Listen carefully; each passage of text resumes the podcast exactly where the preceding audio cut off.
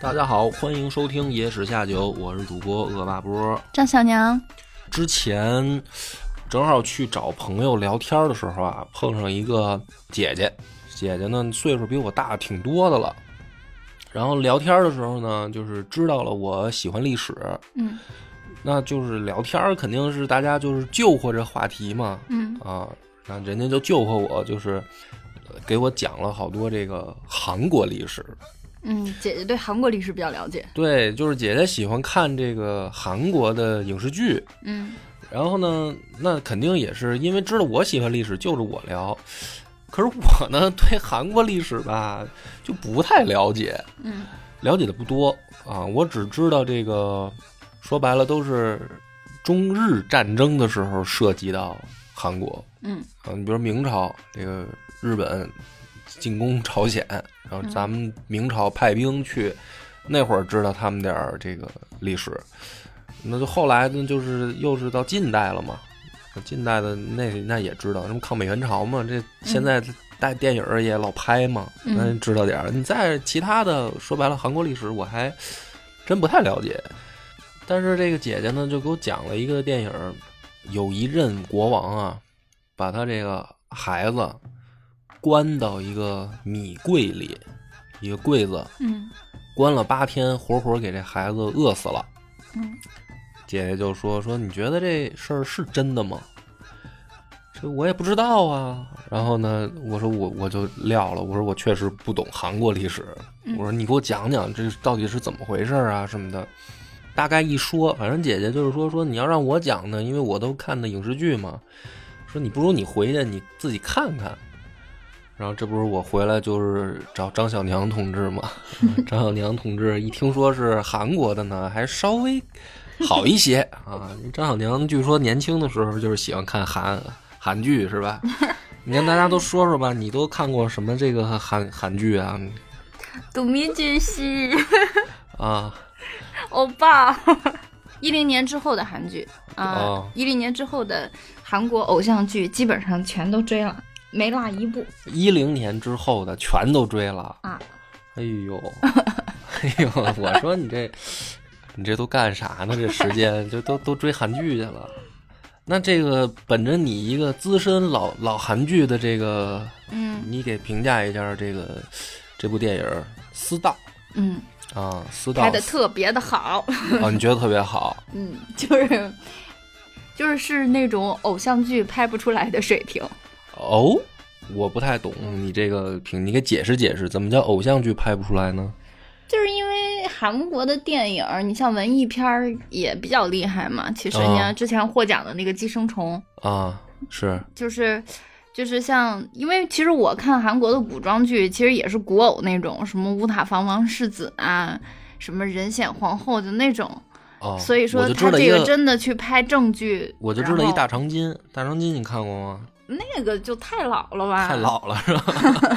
那也是古偶嘛，其实。哦，你说的古偶就是指大长今那种哦古装偶像剧嘛，古装偶像剧对，哦，但是我觉得《私道》看完了之后，真的是不像偶那像种剧感是吗？觉，它肯定不是偶像剧啊，不是偶它像剧我我觉得它偏历史片儿、文艺片儿吧，是，哦，算历史了嗯，哦，是这样。那我怎么觉得不像历史片？你觉？得也是古偶吗？ 因为我我觉得也有点偶像剧那个气质在吧？那是韩国，他对演员的包装都是都那会样拍的美、哦，深沉，你就感觉他往那一站，他就有故事，哦，嗯，有没有故事了，你就感觉他有故事，就是说从从你作为一个老韩剧观众来说，你你觉得这个《私道》它是一个正正剧，它不是一啊个我偶像剧相对偶像剧来说。 啊？欧巴、欧尼，相对那些，我觉得他算正剧吧。对对对，没有那么多这个就是男女这个事儿哈，主要它是讲了一个父子情，不是男女情，嗯比较比较这个不是这个，我觉得可能主我觉得他不只讲父子，他还讲君王之道。君王之道，哎，说得好，我我就是想问问你看的这个感受。嗯这个故事呢，跟大家，因为我觉得可能听的人也不一定看过呀，是吧？因为毕竟是这个韩国历史，嗯我可能很多人不知道。这故事呢，它发生的这个年代啊，你要按照咱们中国，应该是清朝。嗯我查了一下资料，呃，发生在咱们的雍正和乾隆朝，嗯就是这个韩国的一个故事。这个大王呢叫李寝，就是他真实的历史的名字叫李寝。呃，韩国呢是管他叫明，呃，不就是叫英祖，祖宗那祖，嗯后来就吹称他为英祖。嗯，这老头呢就等于生了一个不孝子，嗯，反正电影里面这个故事是这样的啊，我不知道我的理解，没准咱俩理解还不一样。反正我的视角里面就是这个生的这孩子，反正是不太孝顺，嗯、然后追求天性，但是呢完全不懂为君之道，所以老头儿呢挺着急。嗯这个急到最狠的时候呢，就是觉得这孩子已经扶不上墙了，嗯，就是这个属于烂泥扶不上墙吧。嗯于是呢，就是最后终终于决定对这孩子动了怎么说杀心，嗯就把这个私道太子啊，就给关到这个米柜里，活活关八天，嗯，活活给相当于饿死了。的，嗯对，挺惨的，反正嗯这个结局。然后老头儿最后等于立了孙子为接班人嗯啊，好好培养孙子。其实这故事挺简单的，嗯，是吧？我我我叙述这个，你你看的是这么回事儿吗？你觉 得？我觉得。就是他对他儿子不满意的地方，不是说不孝顺，而是没有没有发现他儿子没有在他想要的那条君王的道路上规规矩矩的走，对，偏离了那条轨道。对，就是在老头儿的视角里不孝，但是在观众的看来说，这也不叫不孝。对其实他儿子挺挺孝顺，挺懂事儿的。对，他只儿子就是像你说的只要是天性，对，只是不是按照他的方式，就是我嗯看的时候，我甚至有点恍惚，有点都就是都跟这个现在父子似的，就是比嗯如说这个父母非让孩子，比如说考什么这个一本大学、对重点大学，，结果这孩子说我不想上，嗯不想怎么说呢，就是考大学，我比如说我就想。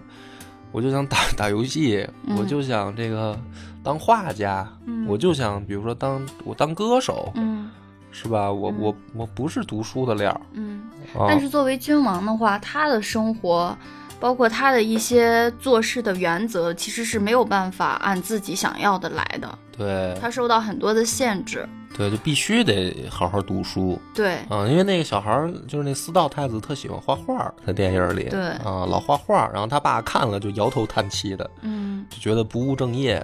所以就没按照他的要求去发展，对老头儿就特失望，对。还啊有就是私道太子跟的跟英祖两个人之间，他们太缺少交流了，然后就是那种父子关系是特别压抑的。就是私道太子其实他也想做好，就他监国的那段时间他也想做好，嗯、只不过就是英祖就是在一直打击他，各种打击他，啊然后各就是种把他掰撅面子是吧对？当着大臣的面儿就就直接就是各种不给脸，对反正挺挺伤自尊的也。最后那那个私道太子也也有点崩溃了，就是属于最后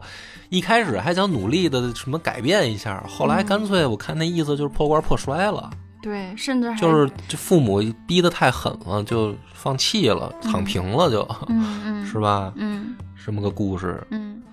反正我看完了以后，我一个最大的疑惑，嗯嗯，嗯，我就就我就在想说这个是真的吗？就是嗯你他说什么？既然它是历史嘛，嗯就是历史会不会发生这种事儿？因为你比如说，我要是带入这个这个故事啊，我就会想起很多中国古代的故事，嗯就比如说中国古代的这个君君王家庭里面的父子关系，有没有说爹杀儿子的呢？有啊也有啊，咱中国肯定是有，但是呢，最后很明显都是为了权力，就是我是为了让儿子别抢班夺权，嗯我限制他，我压制他，是吧？比如说李隆基压制李亨，嗯嗯、那我觉得这个是我在历史上看到的故事，就中国的古代会发生的事儿，啊，历朝历代都有，是吧？就是老子怕儿子太有出息才弄儿子呢，这儿子要没出息的话呢，好像咱们古代这个老子都不太着急，嗯就是反正给我的感觉就是儿子只要是个正常人就行，那也不全是吧？别别抢班夺权就行啊。嗯他越越这个越不懂，老子反而越放心，是吧？嗯你看刘刘禅都傻成那样了，刘备也没有说要要给他掐死啊，当然是扔过他，在演义里边是往地上摔过，但是好像也没也没说要给刘禅掐死啊。对，相对来说，野心比平庸更让帝王君不害怕忌惮，对嗯吧对，但是这故事里面相反，是吧？他嫌他这儿子没出息，但是我看到中间啊，这电影中间的时候，我都产生过一丝怀疑，是不是这老头子他妈的表面说一套，心里其实想的是另一套啊？就是他其实想在王位上赖着，他就故意找这儿子的茬儿，整这儿子。我中间也有这呃样的感觉，嗯我中间有这种感觉，我说会不会这老头儿他妈心里没憋好屁，就表面上什么嫌他不读书，实际上是也是不想不想退位啊。嗯，后来呢，你看到后半段，你觉得是吗？我觉得应该都有。你你想，他就最后模糊了是吧？对，因为人性本来就是复杂的，他可能就是当时有那个心，然后也有也觉得对不他争儿气，对，然后也有对他儿子的忌惮，啊也有对权力的眷恋，对都有。对，包括后来就是他把他儿子弄死，我那会儿我就想，为什么都到第七天、第八天了，就是一定要让他儿子死，然后才放出来，然后或者就是说，你既然想让他死了，那是你亲儿子，你关他干嘛呢？你一刀给他个痛快啊不就完了吗？嗯下毒对嗯是吧？下毒不行吗？不不能说明着杀是吧？明着杀不对，对，不合礼法，那你下毒不完了吗？为什么非得大庭广众之下往这个柜子里一关，谁都能看见呢？对，这种死法是特别惨烈的，尤其是最后他儿子已经死了，然后把木板撬开的时候，你记得吗？他儿子就是已经死在里面，然后身体因为不能伸直，是蜷缩的嘛，僵硬了，然啊后对把尸体弄出来之后，然后就是那些腐，就是处理尸体的人给他穿好了衣服，哦把他的腿掰直，啊就是已经死了，僵掉了，掰不直嘛，你就对哦听到电影里面咔一声把那个腿摁直，就感觉一个太子他不应该死的这么不体面。对，虽然虽然虽然是一小国，但是也好歹也是个王位继承人啊，对那么对弄得这么不堪是吧？这是感受，就是嗯我们这个聊了半天都是看这电影的感受。嗯，里面呢还有一些这个我意识到的是，因为历史知识的空白，这是我看咱们国家这个古代故事的时候很少有过的感觉。然后看他这故事有，就是你看他经常跑出来一些什么大臣或者底下的人跑出来说你就是一昏君，你当年干的这事儿是这个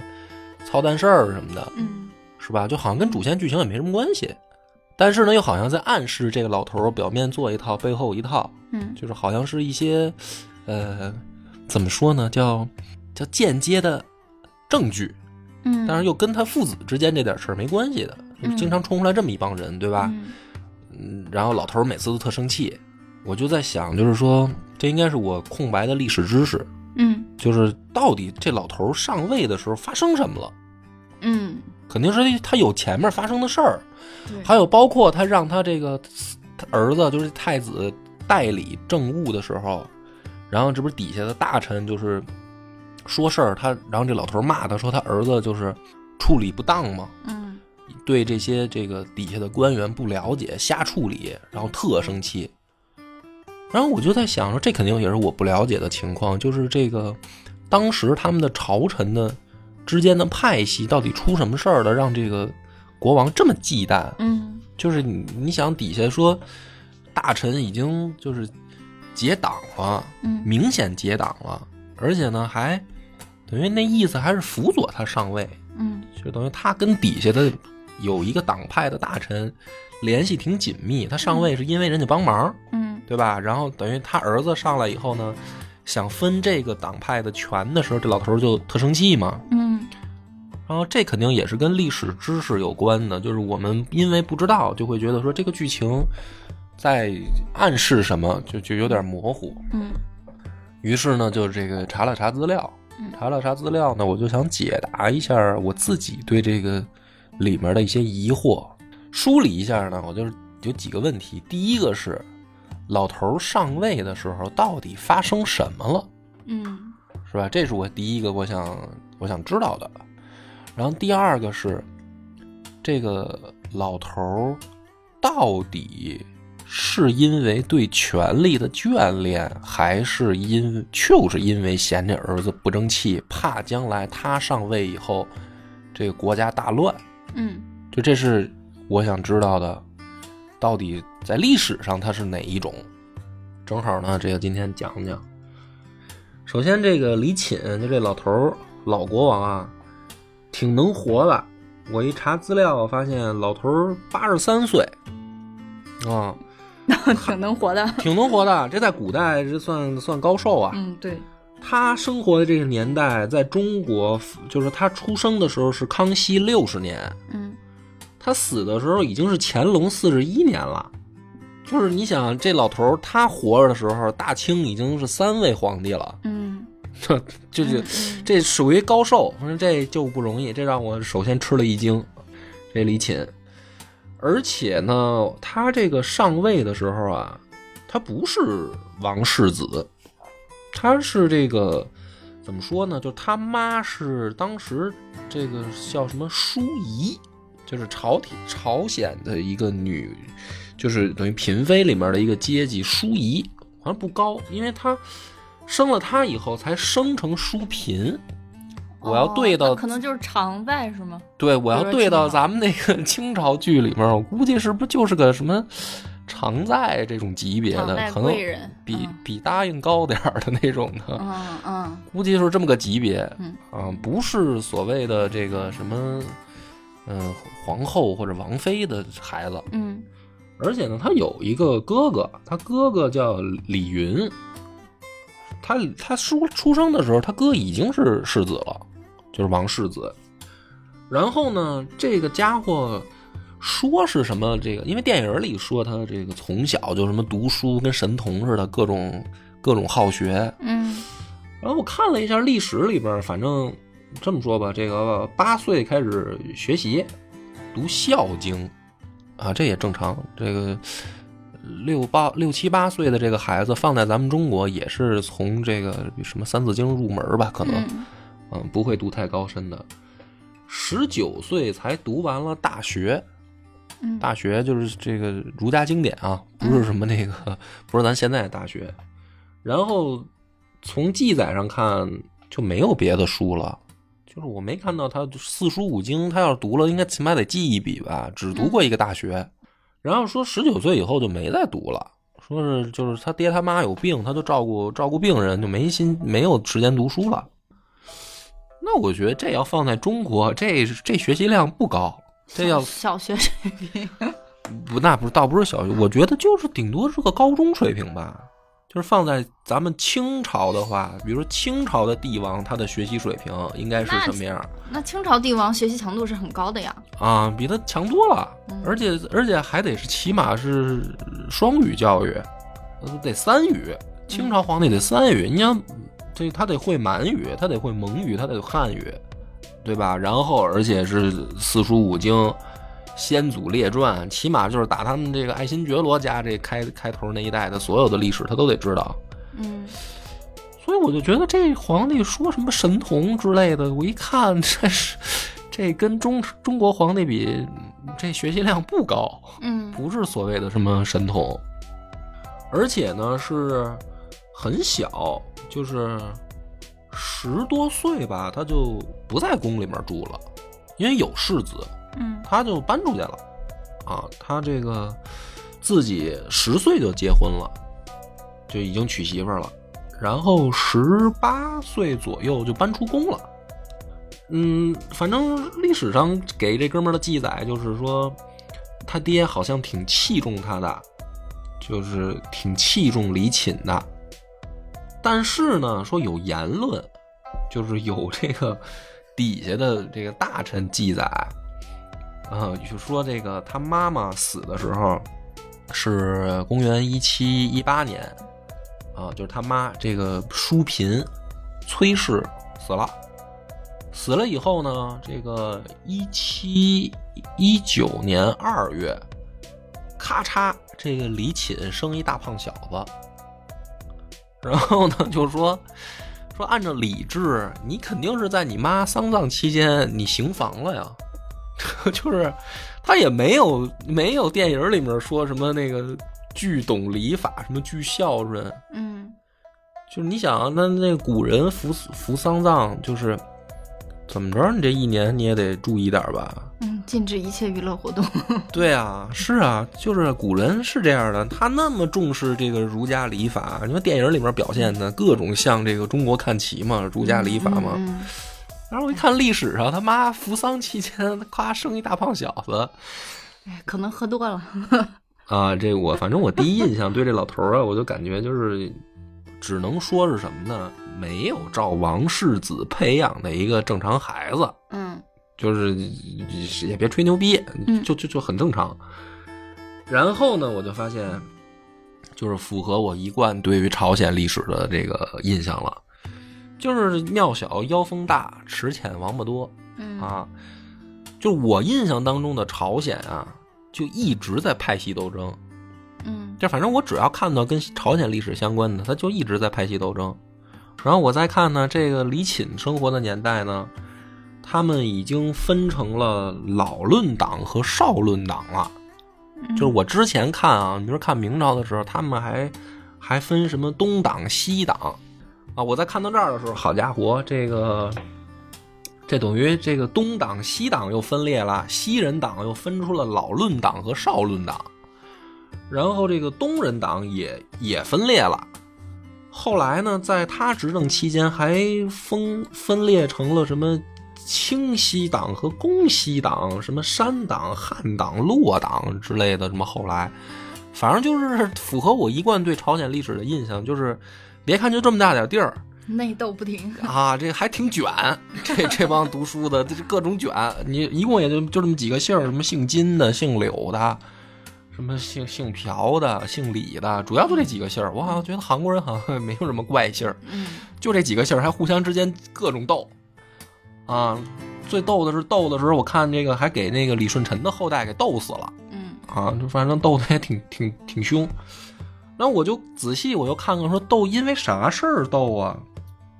因为特简单一个事儿，就是说他那个哥哥李云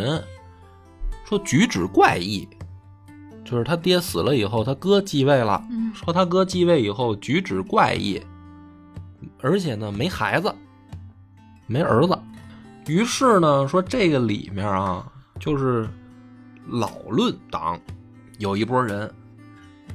就是反正这一我都不我也不用念这帮大臣名字了，反正不是姓金姓金的，就是姓李的，嗯出来一帮人说，那你呢得提前立储，嗯就跟这个当时他哥说说你得立储啊。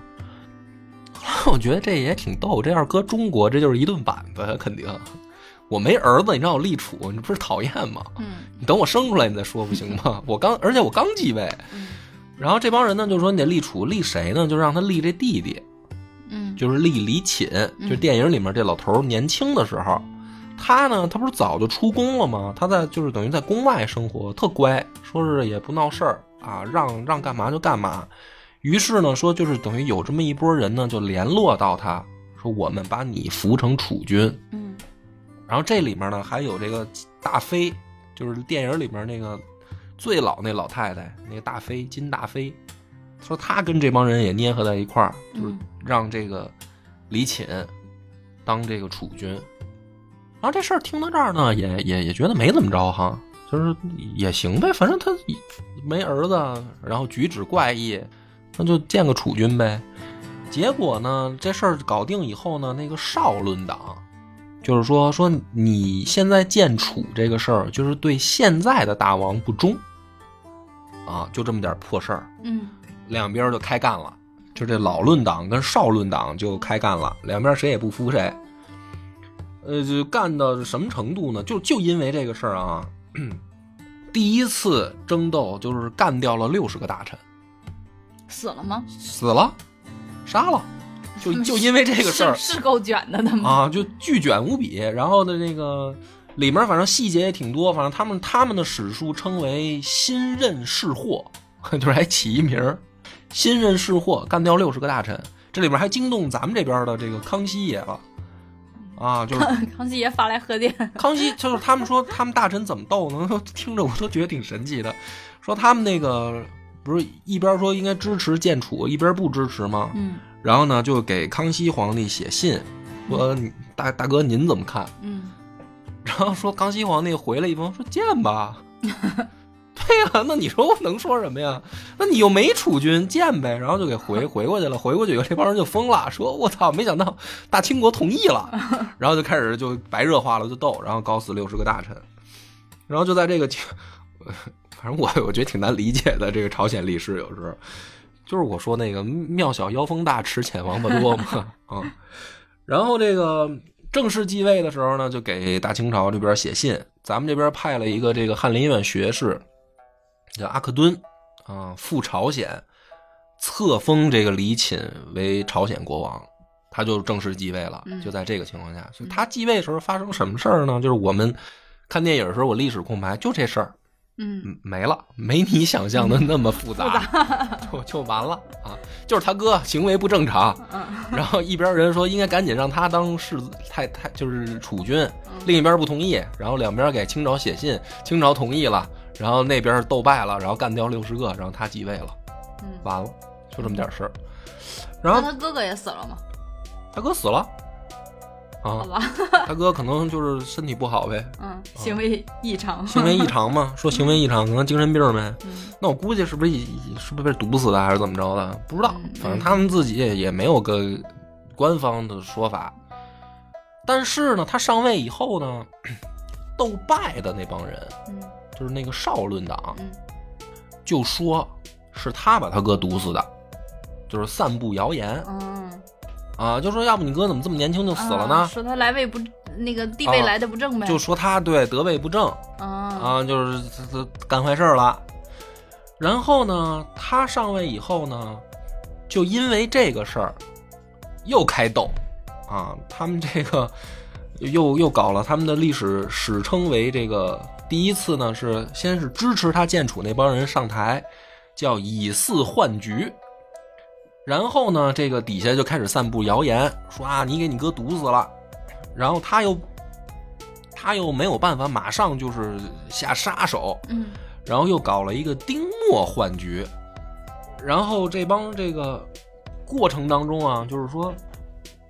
原因我都觉得特别匪夷所思，就是少论党不是在外面散布谣言吗？嗯支持他的那个叫老论党，嗯老论党现在掌权了，嗯老论党呢就天天啊跑到他门前跪着，然后呢说你应该把少论党那帮人宰了。说每天啊，平均有一百来个大臣就在他门前就这么跪着，那他为什么不愿意宰那些反对他，也不是反对他吧？反正书史料上记载就是两个原因，一个是他比较仁厚，哦，第二他仁 厚，第二个是，第二个是他觉得时候还不到，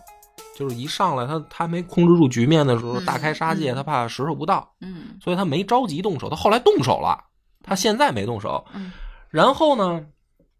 按理来说就是您等等动手呗。他因为受不了每天有一百多个老论党跟门口跪着，他又把这帮老论党罢免了，然后又提拔了一帮少论党上来，嘿，就是他先反着来一手。嗯然后这个就叫丁默幻觉。然后底下呢，就开始有人，这不是散布他说给他哥毒死这个谣言吗？嗯然后就竟然底下还有人兵变了，就有人相信了，嗯相信以后还真的就是武装起义造反了，然后又开打，因为这个事儿又干掉了一百多个，啊，就是， 嗯，挺逗。然后呢，这个底下的叛乱平息以后呢，这大哥就推出了一个想法，叫“荡平策”。嗯，什么意思呢？就是说，这个老论党、少论党全给我死！ 不是不是不是不是，荡平它是这个意思，就是说你们不是老互相吵、互相攻击对方吗？嗯然后之前要么就是老论党上台，要不是少论党上台。嗯说现在呢，我出一主意吧，嗯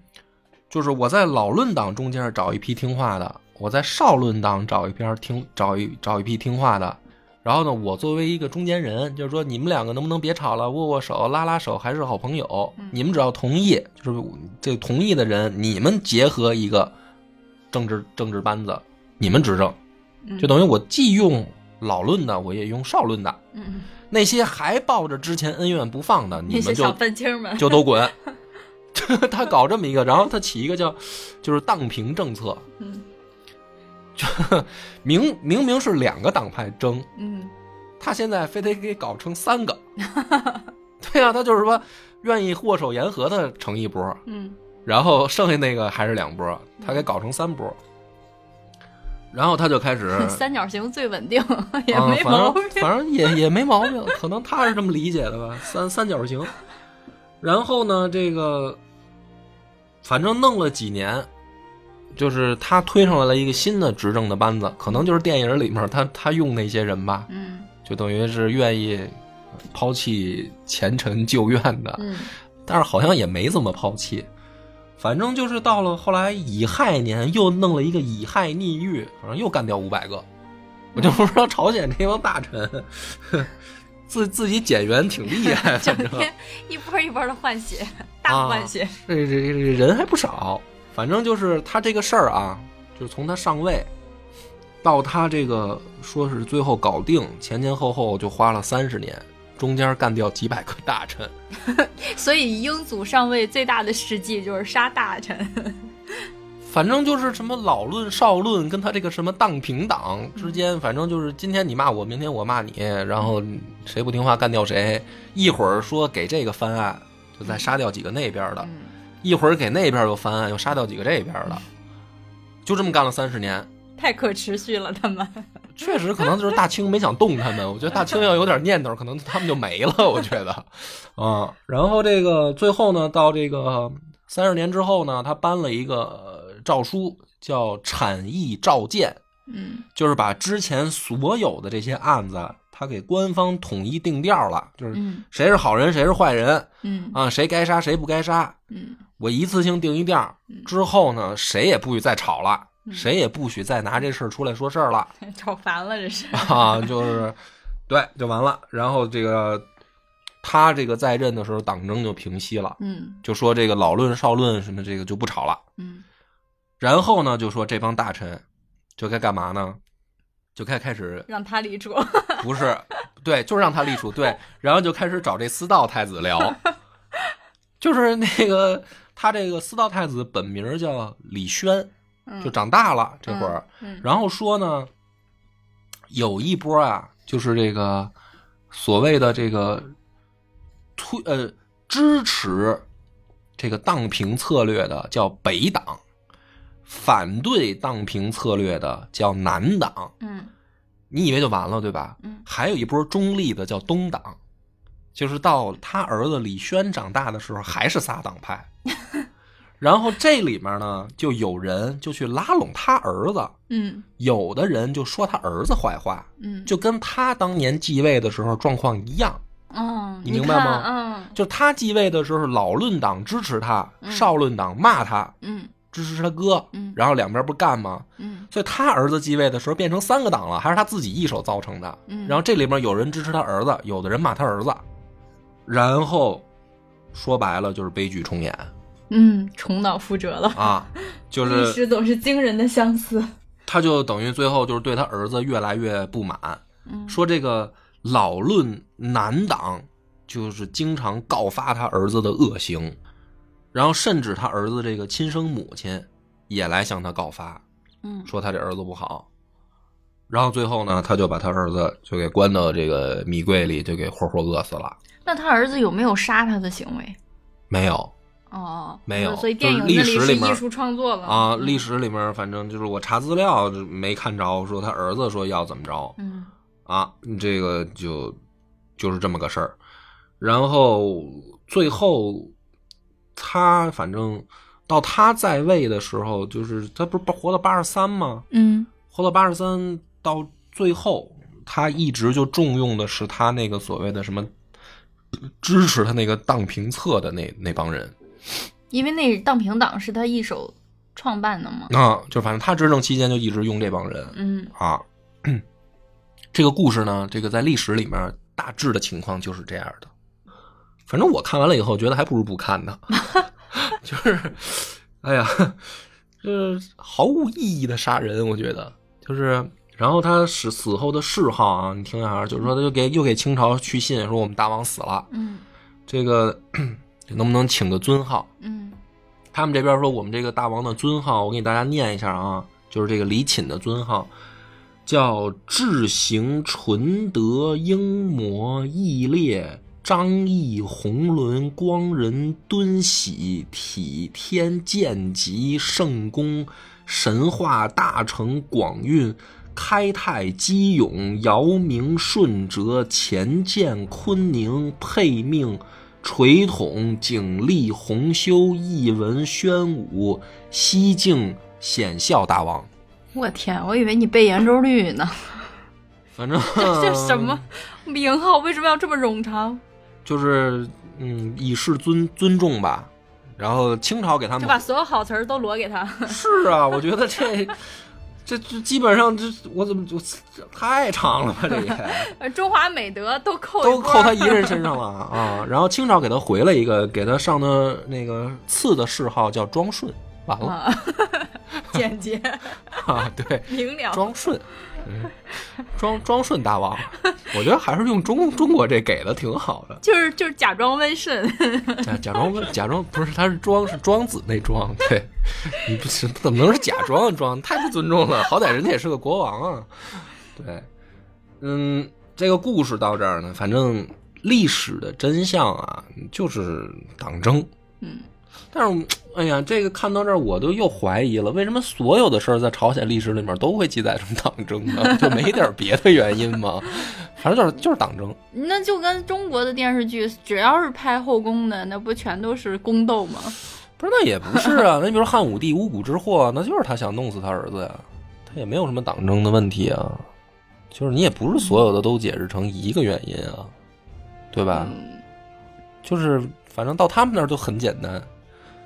我我觉得这是不是可以命名为一个定律，就是朝鲜历史等于党争，然后套用到所有的， 看看准不准。就是以后咱们再看什么朝鲜的历史电影，咱们就拿这套一下，回去查，发现如果还是的话，我觉得就就好用。带着结论去看电影，验证。验证啊。反正这个我觉得最接近真相的啊，是一个小故事，就是你查历史就告诉你的答案就是党争嗯啊。但是它有一个这个传言传说的小故事，这故事是这样的，就是说这个李寝晚年的时候啊，他有一个喜喜好，嗯就是让这个大臣啊给他睡觉之前读书，嗯哎，就跟咱们现在很多人这个听播客入睡一样。嗯，催眠犬儿。啊，就听着入睡。说有一回呢，他就让这个弘文馆的这个大臣给他读《史记》。嗯，你看，这不就还那会儿就是没没播客，要么听是那是谦哥的史记吗？对，啊就是司马迁儿的《史记》啊，嗯是吧？你说那会儿要是有播客，听听《野史下酒》不挺好的吗？给他读的时候呢，就是其中啊读到这么一句，就是《鲁仲连传》里面有这么一句叫“儿母必也”，老头儿呢拍案而起，就是已经睡着了，嗯就是因为催眠的嘛，他已经睡着了，打上呼噜了。嗯听到“儿母必也”四个字儿的时候，拍案而起，说：“谁他妈骂我呢？嗯刚才谁骂我来的嗯？”这个时候呢，就是他那个孙子李算，嗯就是电影里边那小孩儿，嗯就在旁边呢，说那个臣一直在这儿坐着，没有人骂您，嗯我没有听到人骂您，嗯说您可能是刚才睡着了，嗯那就是听错了，嗯意识模糊的时候。嗯哦，老头儿说，是那那既然我孙子这么说了，那嗯可能是我产生幻觉了。嗯把这个等大家都走了，他说孙子走了，他又把刚才读书那帮叫过来，我说我绝对听见你们骂我来的。嗯，这炸他们呢！啊，说那个跟我说实话，刚才说真没骂您，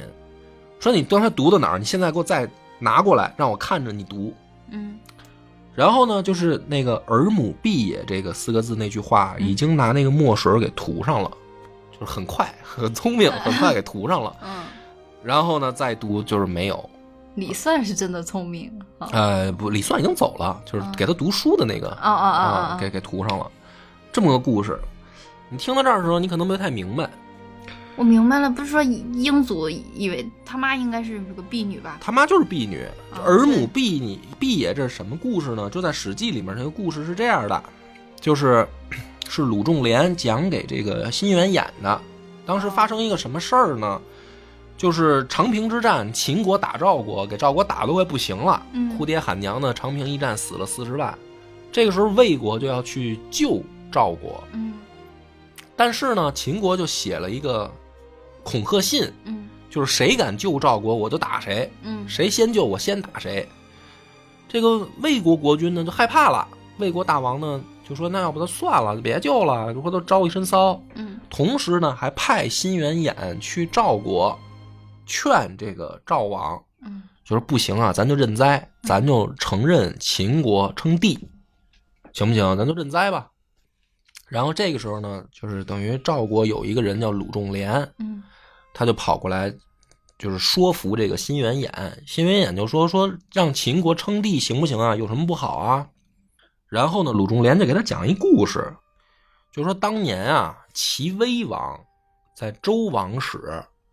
不行的时候，因为周朝不是就是嗯王室四、这个尊严扫地吗？嗯大家不都诸侯割据吗？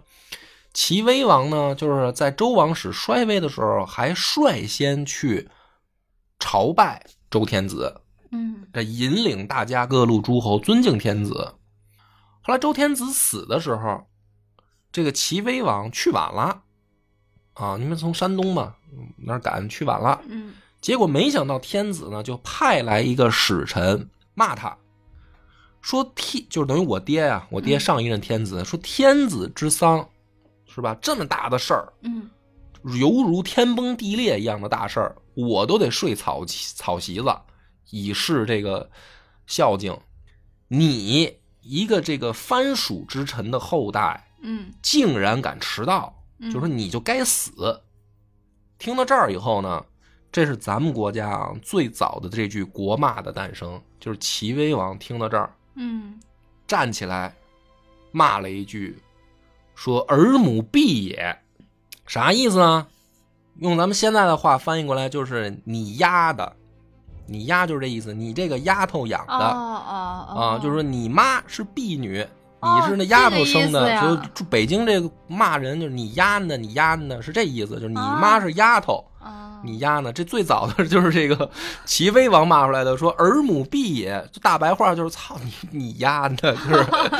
他前面还有呢，他前面有一个，他前面有一个赤阶，这儿用消音吗？哔不用消音，赤阶就是古，你看《史记》里面那个也是赤阶，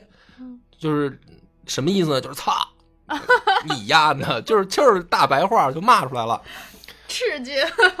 哎，这个讲这故事是什么呢？就是这个等于这个鲁仲连就告诉这个辛元衍。嗯什么是皇帝啊？你要让这个秦王当皇帝嗯，他就可以随时派人过来骂你。嗯天子都这样啊，这个就是这么一个故事记在《史记》里边。嗯这个等于李寝听到儿母必也的时候，其反应如此强烈，嗯，什么意思啊？就我戳觉到得，人痛处了。哎，我觉得这个才是最接近真相的，就是这个李寝大王啊，我觉得他一直有心理阴影。就是他一直别人骂他得位不正什么这些事儿，我觉得还不是最关键的，最关键他为什么得位不正，为什么骂他，嗯就是因为他是个怎么说呢， 小老婆生的庶出。庶出，嗯他就是这一辈子的心理阴影，所以呢，他会可能啊很介意别人对自己的这个看法，嗯以及他这个儿子在言谈举止上嗯是不是符合一个礼法道统这个最严格执行的这个践行者。嗯他自己呢，就是我觉得不是装，他是真的，因为就是有的时候人啊，他内心当中他缺少什么的时候，他就越没什么，他越向往什么。嗯嗯，对。他越不被礼法接受，因为你就是小老辈儿生的，你就本来就是你你哥应该继位，哎，轮到你了，你就更偷着乐吧。他他就越他越不被人接受，他就越得表现的我很遵守礼法，我很是吧，我很符合这一套标准。嗯结果他儿子呢，看来在这上差点儿不太符合，嗯所以他可能就是极为的受不了。嗯嗯就他孙子就特符合，嗯我觉得这也是历史可能更更真相，嗯，对。对你吧？真的说服我了，我觉得，是吧？嗯就是他就是人小时候心里面缺失的东西，嗯会对他造成这个一辈子的影响，影